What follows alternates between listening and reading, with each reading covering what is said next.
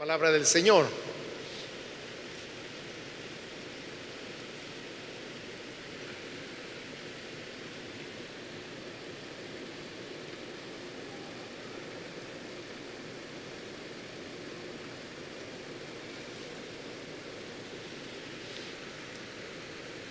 Dice la palabra de Dios en Filipenses capítulo 1, versículo 16 en adelante. Los unos anuncian a Cristo por contención,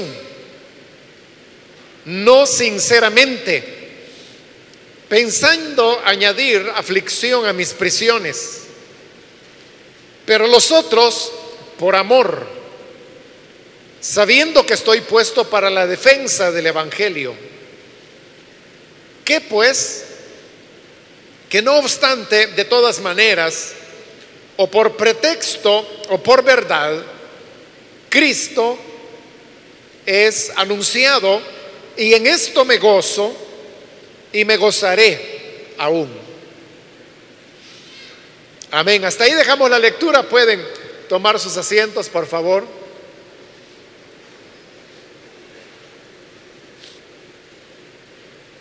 Hemos leído, hermanos, algunos versículos de esta carta de Pablo a los filipenses. En el momento en que él redactó esta carta, él se encontraba preso. Una prisión que no está registrada en el libro de los Hechos de los Apóstoles, pero que se cree sucedió en Éfeso. Esta sería la primera prisión que Pablo vivió antes de las otras, pues que ya son conocidas y que encontramos narradas en el libro de los Hechos de los Apóstoles. Eh, sucede, hermanos, que él eh, se había enterado que había otras personas mientras él estaba preso que también andaban predicando el Evangelio. Estos que predicaban el Evangelio, él los eh, agrupaba eh, en dos grandes bloques. Estaban aquellos que predicaban el Evangelio de buena voluntad, con intenciones eh, verdaderamente sanas. Ellos dicen, son los que predican de buena voluntad. Pero había otro grupo de predicadores que no tenían una buena intención, sino que él dice, que predicaban por envidia y por contienda. Y en el versículo 16, donde iniciamos la lectura, él está diciendo que estos que lo hacían por envidia, por contienda, lo hacían únicamente para añadir mayores aflicciones que las que él ya estaba viviendo en la prisión. Estos otros eran personas que tenían envidia y desprecio por lo que Dios hacía a través de Pablo y ellos anunciaban el Evangelio, no tanto porque tuvieran interés en que la causa del Evangelio eh, fuera extendiéndose o fuera siendo conocida, sino que lo hacían para restarle protagonismo a Pablo. Pablo era un hombre muy utilizado que había abierto diversas iglesias en varios países y en varias ciudades también. Una de ellas era la iglesia de Filipos, a la cual él está ahora escribiendo.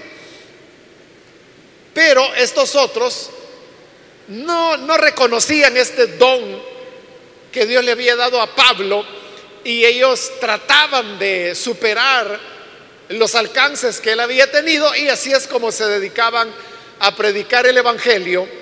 Y como Pablo lo dice, no, de buen corazón, sino que lo hacían por, por afligirlo. Y para que llegaran allí a la cárcel donde él ya estaba, las noticias que dijeran, pero mire, aquellos ya están abriendo iglesias en tal lugar y que ya abrieron otra más y que ya se van acercando a lo que usted ha logrado, ya le van a ganar. A eso es a lo que Pablo se refiere cuando dice que predicaban por contienda, porque contienda viene del verbo contender y contender es una especie de, de competencia. Cuando se habla, por ejemplo, de, de un encuentro deportivo, se dice los equipos contendientes que jugarán este día son tales y tales. Pero se le llama contendientes porque precisamente van a contender, van a competir el uno contra el otro para ver quién resulta ser mejor. Entonces, hoy que Pablo dice que ellos predicaban por contienda, lo hacían con ese propósito de hacerlo sentir mal a él. Ahora, obviamente, hermanos, que para Pablo no estaba bien, y yo creo que para ningún creyente que esté en sus cabales no estará bien que alguien predique el Evangelio por envidia, o que lo predique con malas intenciones, o que lo predique por contienda, o peor, como lo hacían ellos, por tratar de afligir aún más a Pablo, que ya estaba sufriendo las aflicciones de la, de la cárcel. Entonces, esas cosas no deberían ser así. Pero esto, hermanos, era una situación que, lo quiera o no lo quiera uno, se presentan dentro de la obra de Dios. Porque uno podría pensar, bueno, está bien que haya contiendas, por ejemplo, en, en encuentros deportivos, como acabo de mencionar un ejemplo. Otros podrían decir, bueno, está bien que haya contiendas en el comercio para ver quién ofrece mejor servicio a los clientes. O uno podría pensar, está bien que haya contiendas en otros campos, pero no dentro del Evangelio, no en el esfuerzo que se está haciendo de llevar el mensaje del Evangelio. Así deberían ser las cosas, pero realmente no siempre son así. Ahí tenemos un ejemplo que es el que Pablo está mencionando. Pero de igual manera, hermano, uno puede encontrar que dentro de las iglesias, entre predicadores, entre creyentes, uno puede identificar problemas, cosas que no deberían ser así, pero que se producen. Cosas que no deberían eh, ocurrir o no deberían darse entre pueblo que ama al Señor, pero que se dan. Son problemas que se dan.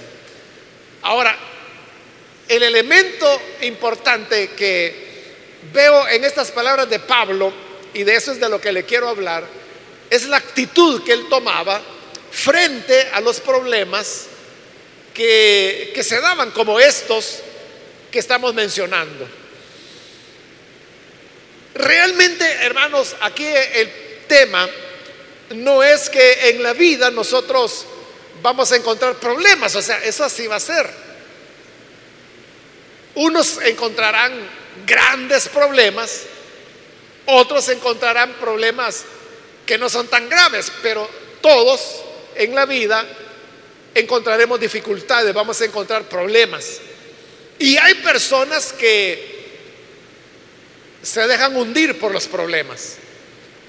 Es decir, los problemas los agobian, les quitan el ánimo, les quitan el entusiasmo, les quitan la alegría.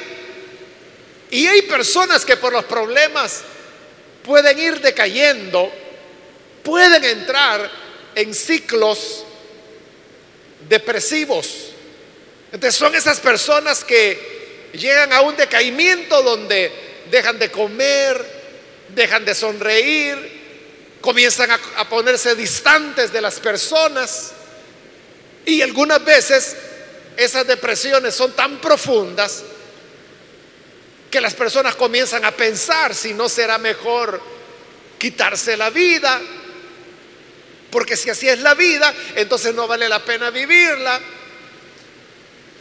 Y algunos han llegado incluso a tentar contra sus vidas. Algunos fallaron en el intento, otros tuvieron éxito, se suicidaron. Pero todo es por la actitud que uno tiene ante los problemas. Repito, problemas todos vamos a enfrentar.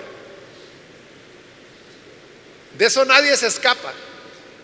Y en algún momento de nuestra vida vamos a tener problemas grandes.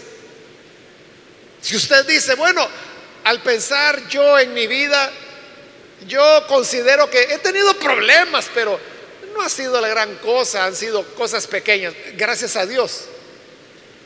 Pero prepárese, porque todos hermanos vamos a enfrentar en algún momento de nuestra vida problemas verdaderamente grandes.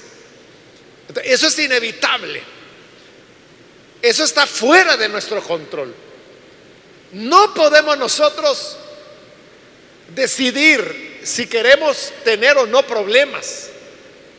No está en nuestra capacidad el manejar si nuestros problemas van a ser o muy grandes o muy sencillos. Eso está fuera de nuestro control. Lo único que nosotros tenemos y que es nuestra responsabilidad y lo único que podemos cambiar es la actitud que adoptamos frente a los problemas. Y por eso yo quiero que veamos cuál fue la actitud de Pablo ante estos problemas que se daban por hermanos, como hemos dicho, que predicaban el Evangelio, pero lo hacían por afligirlo a él, por, por molestar, para que, porque tenían envidia de él, lo hacían por competencia y no había un buen corazón en ellos. Ahora, como le dije, esto no es correcto, no debería ser así. Y Pablo sabía perfectamente que las cosas no deberían ser así, que uno no debe predicar el Evangelio por amargarle la vida a otro. El propósito de anunciar el Evangelio es dar a conocer las buenas nuevas de Jesús. Que las personas puedan venir al conocimiento del Evangelio y que creyendo puedan tener la vida. Ese debe ser el propósito. Ahora, Pablo también sabía que eso no era lo correcto, pero fíjese, él no se enfocaba en tratar de resolver eso. Porque si uno dice, mire, es que esos predicadores que andan predicando por envidia están mal, es cierto, estaban mal. No deberían hacerlo, es cierto, no deberían hacerlo. Pero entonces, ¿qué va a hacer usted? ¿O qué hacía Pablo? Pablo no era alguien que se ponía ahí, entonces, ¿cómo hacemos para enderezar a esta gente? ¿Y por dónde andan ahora? ¿Y qué estarán planeando hacer? ¿Cómo podemos impedir que continúen haciéndolo por envidia y que lo hagan por amor. Y es más, Pablo podía agobiarse, que eso es lo que querían estos predicadores con malas intenciones. Lo que querían era agobiarlo. Entonces Pablo podía tomar una actitud ante el problema negativa y podía comenzar a agobiarse diciendo, qué lástima, ¿y por qué lo hacen así? ¿Y por qué son de esa manera? ¿Y por qué no cambian? ¿Y el Señor por qué no les cambia el corazón?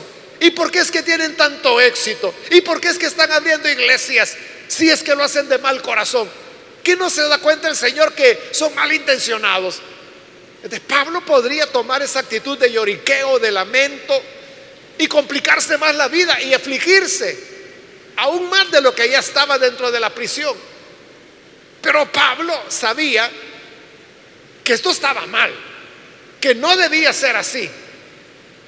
Pero también él sabía que, ¿qué podía hacer él para remediar las cosas? Él no podía impedir, o sea, uno no puede amarrar a la gente, hermano. Y sentarla en una silla bien amarrada y decirle, mire, usted tiene que cambiar su manera de pensar. Si usted va a predicar, tiene que predicar por amor y no por envidia. ¿Entiende? No, no entiendo. ¿Cómo hace usted para cambiarle mentalidad a esa persona? O sea, no hay manera de cambiarle. No hay manera de remediar eso. Ese es el punto. Que uno tiene, hermanos, en primer lugar que reconocer lo que se puede cambiar y lo que no se puede cambiar. Y yo le aseguro, hermano, hay muchas cosas que no podemos cambiar porque escapan a nuestra capacidad de poder hacerlas de manera diferente. Fíjese que en realidad, hermano, uno está bastante limitado, porque hay muy pocas cosas en la vida que uno puede remediar. Lo que puede remediar es lo que tiene que ver con uno, con su familia o con el círculo más cercano a nosotros.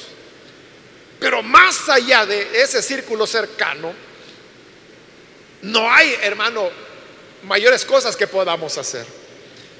¿Sabe algo que me ocurre bastante a menudo? Es que vienen jóvenes, señoritas, y me dicen, mis padres tienen problemas, no se hablan, o mi papá maltrata a mi mamá, y el lamento más frecuente, mi papá es infiel, él tiene otras mujeres, y mi mamá es la que sufre las situaciones, y entonces viene la pregunta, ¿y yo qué puedo hacer? eso quieren, por eso me preguntan, porque quieren que yo les dé un consejo. ¿Qué pueden hacer ellos como hijos? Pero yo siempre les digo lo mismo. Es muy poco lo que un hijo o lo que una hija puede hacer por los problemas que sus padres estén viviendo. Y esa es la verdad. Un hijo no puede hacer mayor cosa. Un hijo puede decirle, mira papá, no le hables así a mi mamá. Hay otras maneras de hablarle. Pero ¿qué le va a decir el papá? Lo que va a decir, mira vos, cállate. Yo soy tu papá, así que no me digas nada, yo sé cómo hacer las cosas. Algo así le va a contestar. O ella, la, niña, le puede decir, mira mamá, ¿por qué no nos vamos? Ya no estemos aquí en esta casa, ya no estemos sufriendo. Pero él dice, no, no, déjame, yo sé lo que hago. Vos no entendés nada. Entonces, los hijos pueden darle recomendaciones a sus padres, las cuales normalmente no las atienden. Los hijos pueden también orar por sus padres, pero nada más. Entonces, no hay razón por la cual los hijos tengan que ponerse cargas que son, no son de ellos. Si sus padres se llevan mal, son ellos, ellos son los adultos, ellos son los padres. Ellos son los que tienen que resolver sus cosas o buscar ayuda ellos para salir adelante. Pero si ellos no tienen la mínima intención de hacerlo, ¿qué van a hacer los hijos? Bueno, ahí le estoy poniendo el ejemplo de los hijos con padres en problemados. Pero hay otras situaciones en la vida que uno sabe que están mal, que deberían corregirse, pero uno no puede corregirlas. Eso es lo que Pablo sabía. Él sabía que estos predicadores malintencionados, él no los podía cambiar. Si no lo querían a él, le tenían envidia, jamás iban a escuchar una recomendación, un consejo que Pablo les diera. No, entonces, un primer elemento, hermanos, en nuestra actitud frente a los problemas que debamos enfrentar en la vida, es que usted se pregunte, ¿puede cambiar usted las cosas o no? Eso es lo primero. Si no las puede cambiar, entonces, ¿para qué se va a estar afanando por eso? Hay allí una frase que es como un refrán. No es un refrán, pero es una frase, ¿verdad? Que la gente usa. Pero que tiene una gran verdad. Que dice esto. Si los problemas pueden ser resueltos, ¿por qué te preocupas? Y si los problemas no pueden ser resueltos, ¿por qué te preocupas? Entonces, fíjese, es cierto, ¿verdad? Es una verdad. Porque si un problema tiene salida, tiene solución, ¿por qué se preocupa? Porque se puede solucionar.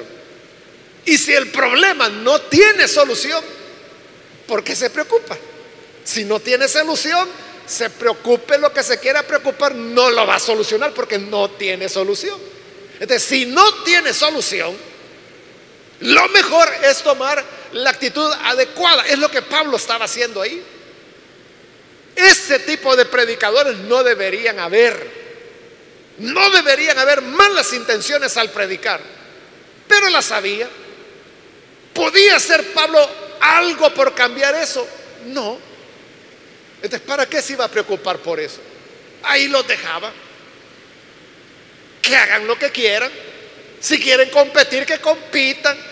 Si quieren predicar por envidia, que lo hagan allá en el día final. El Señor juzgará la intención de cada uno. Y el que hizo las cosas por amor, con sinceridad, el Señor lo va a bendecir. Pero el que lo hizo de mala intención, por tratar de amargarle la vida a otro, el Señor le va a dar lo que merece. Pero uno que puede hacer.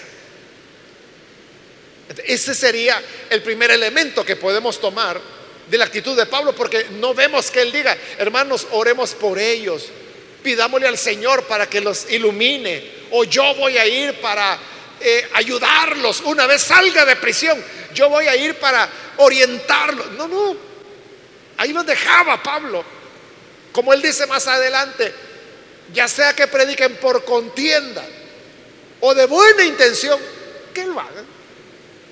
Que lo hagan. O sea, si lo que no se puede enmendar, ¿para qué se va a preocupar? eso es lo primero que usted tiene que preguntarse frente a las situaciones que está viviendo. Como los problemas son gratis, ¿verdad, hermanos? Entonces todos, todos en este momento estamos enfrentando algún problema, grande o pequeño, pero aquí no hay nadie que diga, no, no, yo no tengo ningún problema ahorita. O sea, todos tenemos algún problema, pero aquellos que tienen problemas muy grandes, pregúntese esto.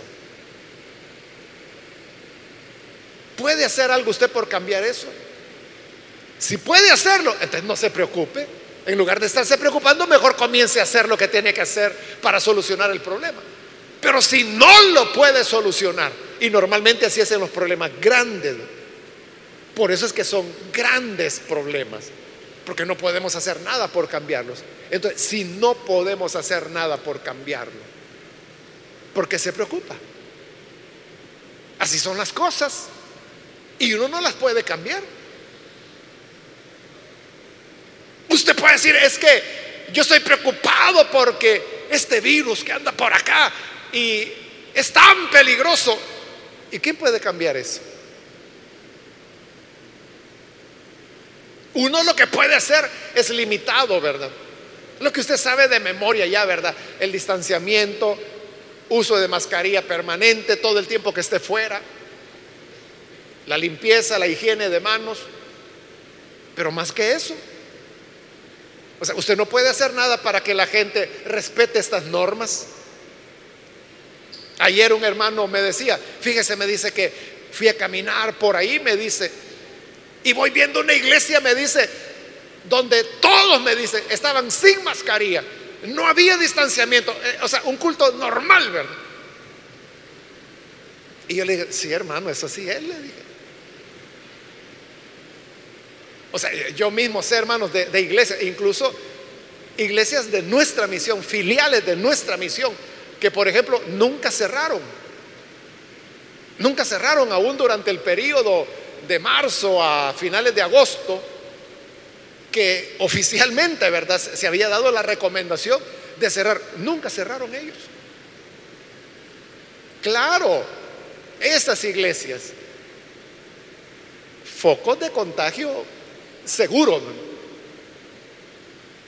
Y, uno de estos hermanos obreros que está en una de nuestras filiales, de esas que nunca cerraron, aunque nosotros como misión dimos la dirección, la instrucción que había que cerrar, no lo hicieron. Algunos lo hicieron dos, tres semanas y volvieron a abrir, como que sí, ya la cosa había pasado. Pero uno de los obreros, le digo, de estos que no cerró, él y su esposa y todos sus hijos, todos positivos. Muy mal se pusieron, pero la esposa, la hermana, casi se muere. Y después ahí estaba el hermano llamándome, hermano, ore por mi esposa, que está así, que está así. Y claro, yo oré por ella. Yo no le dije nada al hermano, ¿verdad? Yo no le dije, mire, para eso se dan las recomendaciones, ¿verdad? Ustedes no las hacían, ni le mencioné nada, no le dije nada. Pero yo sabía que él no había cerrado. Bueno, gracias a Dios la hermana estuvo como cinco semanas hospitalizada y gracias a Dios se recuperó. Muy mal, muy mal se puso ella, casi, casi se le va al hermano. Bueno, esas son las consecuencias, ¿verdad? Pero, ¿y uno qué puede hacer, hermano? A veces hay, problemas por allá, hermano, en una iglesia y, la gente viene y me llama y me dice, hermano, ¿y qué va a hacer usted por el problema que está aquí en la iglesia? Y digo, es que mire, las iglesias dentro de nuestra misión son autónomas. Así es, o sea, uno no le está diciendo al pastor de tal o cual otra iglesia, mire, haga aquí, haga allá, o qué está haciendo, enséñeme cómo está administrando las cosas. No, se trabaja sobre la base del amor, de la confianza, de la fraternidad. Son autónomos. Y le digo, mire, no me diga a mí, dígale a su pastor. Él ya está grandecito, ya entiende. La inconformidad que usted tiene, dígansela a él. hay cosas, hermanos, donde uno no puede hacer mayor cosa. Bueno, ahí le estoy poniendo quizás mucho ejemplo de iglesias, pero puede ser de cosas de la vida, que no hay trabajo, ¿Y entonces qué se va a hacer? Hay algo que se puede hacer, ¿verdad? Colocar currículos, eh, preguntar por aquí, por allá. Pero más que eso, ¿qué va a hacer? Entonces, ante el problema que usted tiene, pregúntese, ¿hay algo que puede hacer o no? Si hay algo que puede hacer, no se preocupe, hágalo. Si no hay nada que pueda hacer, no se preocupe. No hay nada que se pueda hacer. Eso es lo que Pablo hacía. En esta situación no hay nada que yo pueda hacer. Entonces, que sigan predicando. Que lo hagan con buena o mala intención, allá ellos, que sigan predicando. Y el segundo elemento que Pablo hacía es que le buscaba el lado bueno al problema. Eso es lo que él dice allí en el versículo 18. No obstante, dice él, de todas maneras, o por pretexto o por verdad, hay una realidad y es que Cristo es anunciado. Aún aquellos que predicaban por amargar a Pablo, estaban predicando. Y al predicar había gente que escuchaba y la gente creía. Entonces Pablo decía, esto es por pretexto predican pero predican. Y de esa manera Cristo es anunciado. Eso es lo positivo que Pablo veía en eso. Y al ver ese elemento positivo, decía Pablo, en esto me gozo y me gozaré aún. ¿De qué era lo que los problemas sin resolución, sin solución, provocaban en Pablo? Alegría, gozo. Él no se afligía, sino que buscaba el lado bueno de las cosas y al encontrar ese lado bueno, se gozaba en eso. Por eso, hermanos, es que la gente dice, no hay mal que por bien no venga. Entonces, en toda situación difícil, siempre hay algo positivo, siempre hay algo bueno. Ahí es donde nosotros debemos fijar la mirada y gozarnos en eso, agradecer a Dios por eso.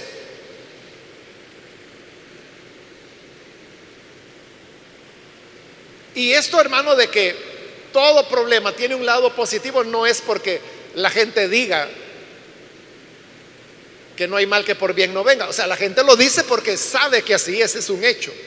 Pero la Biblia también lo dice. Ahí en Corintios Pablo dice que el Señor no dejará que seamos tentados más allá de nuestras fuerzas. Y luego dice, oiga, y juntamente con la prueba, Él da la salida. En todo problema, en toda dificultad, siempre hay una salida. Lo que pasa es que uno se queda viendo, hermano, todo el gran problemón pero no se queda viendo la puertita de salida que hay. Pequeña, pero hay salida. en esa salida es donde Pablo enfocaba su mirada y decía, en esto me gozo y me gozaré aún. Hace unos años, hermanos, estaba eh, con un grupo de pastores, estaba en, una enseñanza al año que, que imparto a los pastores de la misión y entonces yo les estaba enseñando y como ellos tienen oportunidad de hacer preguntas, entonces un hermano pastor, un hermano muy amado, que Dios lo usa mucho, él hizo una pregunta, bueno, no era tanto una pregunta, era como un lamento, porque él, comenzó a decir, ay hermano, mire cómo está la cosa ahora, porque como lo que les enseño es doctrina, e, ese era el tema, doctrina. Entonces él decía, pero mire hoy, ahí en YouTube me dice, que aparece fulano y decía un nombre de un mengano. Y, pero mire lo que enseña, qué terrible. Y eso confunde a la gente. Y mire que yo no, no sé por qué enseñan. Y este otro sutano, también digo esta y esta otra cosa. Pero qué barbaridad. ¿Cómo es que andan diciendo eso? Y oyéndolo. Y todos los hermanos oyéndolo. Y que el perencefo que dice esto y esto otro. Y qué barbaridad. ¿Cómo hemos llegado hasta ahora? ¿A dónde quedó esta sana doctrina? Y cuando ya terminó de llorar, yo le dije, hermano, ¿y para qué los oye? ¿Para qué los oye? Si usted ya sabe que solo locuras y disparate dice, ¿para qué los ando oyendo? ¿Para qué va a estar ahí lamentándose? Ay, qué barbaridad. ¿Y qué es lo que digo? ¿Y qué esto? ¿Y qué lo otro? ¿Y que mire? Santo Dios, santo fuerte, santo inmortal. ¿Para qué se está atormentando? O sea, si yo sé que solo disparate van a decir, ¿para qué lo voy a oír? Y todos los demás hermanos se pusieron a reír, pero luego él se dio cuenta que es cierto, que, que no tiene sentido.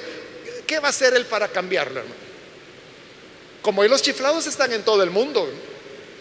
No va a ir a Argentina a cambiar el cerebro a aquel que está diciendo un disparate. No va a ir luego a los Estados Unidos a cambiarle el cerebro a otro alocado por allá. No va a ir a México, no va a ir a Puerto Rico y no sé a dónde hablan todos estos hombres. No lo va a poder cambiar. Entonces, al no poderlo cambiar, ¿qué hacer? Me voy a estar lamentando y como él llorando y perdiendo mi paz. Porque allá dijeron tal cosa. Es que esto toda la vida fue así, hermano. Toda la vida ha habido chiflados, herejes, locos, ignorantes que hablan sin saber las cosas. Eso toda la vida fue así.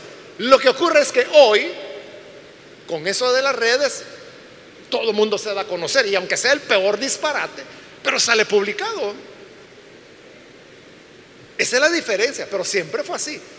Entonces, ¿qué es lo que antes hacía que no nos preocupáramos por eso? Que no nos enterábamos. No nos enterábamos. Entonces, es usted el que se está amargando solo. Entonces, lo que debemos hacer, hermanos, es como Pablo, buscar el, el elemento positivo. Hermano, yo sé que eso es así. Yo sé que ahí hay chiflados, locos, ignorantes, iluminados de todo ahí. Entonces, ¿qué hago yo? No oigo a nadie. A mí qué me interesa, qué chifladuras anden diciendo por ahí. A mí lo que me interesa es lo que Dios quiere decirme para que yo se lo diga a usted. Eso es lo que me interesa a mí. Sí, ¿para qué me voy a estar preocupando por cosas que no puedo cambiar? Entonces, ¿qué? Significa que las redes es el problema. Eso tampoco lo vamos a cambiar. Pero ¿qué sí podemos hacer? Presentar en las redes un mensaje que esté fundamentado en la palabra. Porque el que es de Dios, palabra de Dios oye. Y la gente sabe establecer la diferencia. con frecuencia a mí me dice, hermano, ¿y usted qué piensa de fulano? Y me dan un nombre. No sé, le digo. Nunca lo he oído. ¿Y usted qué piensa de este sutano? No sé, yo no lo conozco. Y usted ha ido a hablar de fulano. He oído mencionar su nombre, pero nunca he escuchado una predicación de él, así que no le puedo dar opinión. Y es verdad, hermano, ¿para qué voy a estar perdiendo mi tiempo en eso? Bueno, ahí le estoy poniendo el ejemplo de un hermano, ¿verdad? angustiado por cosas que no puede cambiar. En lugar de gozarse en el hecho de que nosotros estamos haciendo este esfuerzo por colocar la palabra de Dios en las redes, como le digo, para que el que es de Dios, palabra de Dios, oiga y él sabrá que esa es palabra de Dios y esa es la gente que nos interesa. Los noveleros, los peleoneros, los chiflados. Eso hermano ya es cosa de ellos. Si Dios quiere tener misericordia de Dios, pues ahí van a estar los, la palabra para que lo escuchen. Pero nosotros no vamos a poderlo cambiar. Entonces, ver el aspecto positivo de las cosas. Así que termino, hermanos, solo repitiendo cuáles son los dos aspectos. Número uno, que usted se pregunte, ¿puede cambiar o no ese problema que tiene? Si lo puede cambiar, ¿por qué se preocupa? Y si no lo puede cambiar, ¿por qué se preocupa? Y lo segundo es, busque el lado positivo, que siempre toda prueba tiene una salida. Enfóquese en la salida y gócese en ello. Entonces, ¿qué produjo en Pablo que estos amargados anduvieran predicando por envidia? Feliz estaba Pablo en la cárcel, contento, porque vio el lado positivo. De buena o de mala manera, Cristo es anunciado y en eso me voy a gozar, en eso me gozo y me gozaré. Feliz Pablo en la cárcel. En lugar de amargarlo, más feliz lo pusieron. ¿Por qué? Porque desapareció el problema. No, no, ahí estaba el problema. Es la actitud que Pablo tomó frente al problema. Entonces, ¿usted cuál actitud tomará ante su problema? Recuerde que no está solo. Cristo está a su lado. El que venció a la muerte. El que se levantó del sepulcro está a su lado para que usted enfoque adecuadamente ese problema. Vamos a cerrar nuestros ojos. Quiero ahora hacer una invitación. Si hay algún amigo o amiga que todavía no ha recibido al Señor Jesús como Salvador, yo quiero invitarle para que usted no deje pasar esta oportunidad y pueda recibir al Hijo de Dios. Si necesita hacerlo, póngase en pie, por favor, ahí en el lugar donde está. Si usted anhela entregar su vida al Hijo de Dios, póngase en pie, ahí donde se encuentra. No es necesario que camine o venga aquí al frente, sino que allí donde está, solo póngase en pie. Pero hágalo en este momento, porque Solo un minuto y vamos a orar, pero si hay alguien que necesita venir al Señor, póngase en pie. Y con gusto vamos a orar por usted. Si hay algún hermano que se alejó del Señor y necesita reconciliarse, hoy es el momento de hacerlo. Póngase en pie para que oremos por usted. Bien, aquí hay una persona, Dios le bendiga. Alguien más que necesita venir al Señor, aquí hay otra persona, Dios la bendiga también. Alguien más que necesita venir al Señor. Puede ponerse en pie en este momento, ya sea que es primera vez que lo hace o si se está reconciliando, póngase en pie para que le incluyamos en esta oración. Si hay alguien en la parte de arriba, también puede ponerse en pie en este momento. Hágalo ahora porque vamos a orar ahora mismo. Padre, gracias te damos por estas personas que se han puesto en pie para recibirte como Señor. También te pedimos por aquellos que a través de los medios se están uniendo a esta oración y están abriendo su corazón para recibirte como Salvador. Cámbiales, transfórmales y dales una vida nueva. De manera que tú puedas ser su Salvador y que en medio de las dificultades que atraviesan por esta fe fresca que tú estás colocando en sus corazones, que puedan tomar la actitud adecuada. Y lo mismo te rogamos por todos nosotros, por tu pueblo. Ayúdanos, Señor, a no ahogarnos en un vaso de agua. O aún si fueran problemas en realidad gigantescos, ayúdanos para que todo lo hagamos con una actitud correcta, con una actitud de fe. E igual que Pablo, viendo los aspectos positivos, para que así nos gocemos aún en medio de las dificultades. Es nuestra oración por Jesucristo nuestro Salvador. Amén.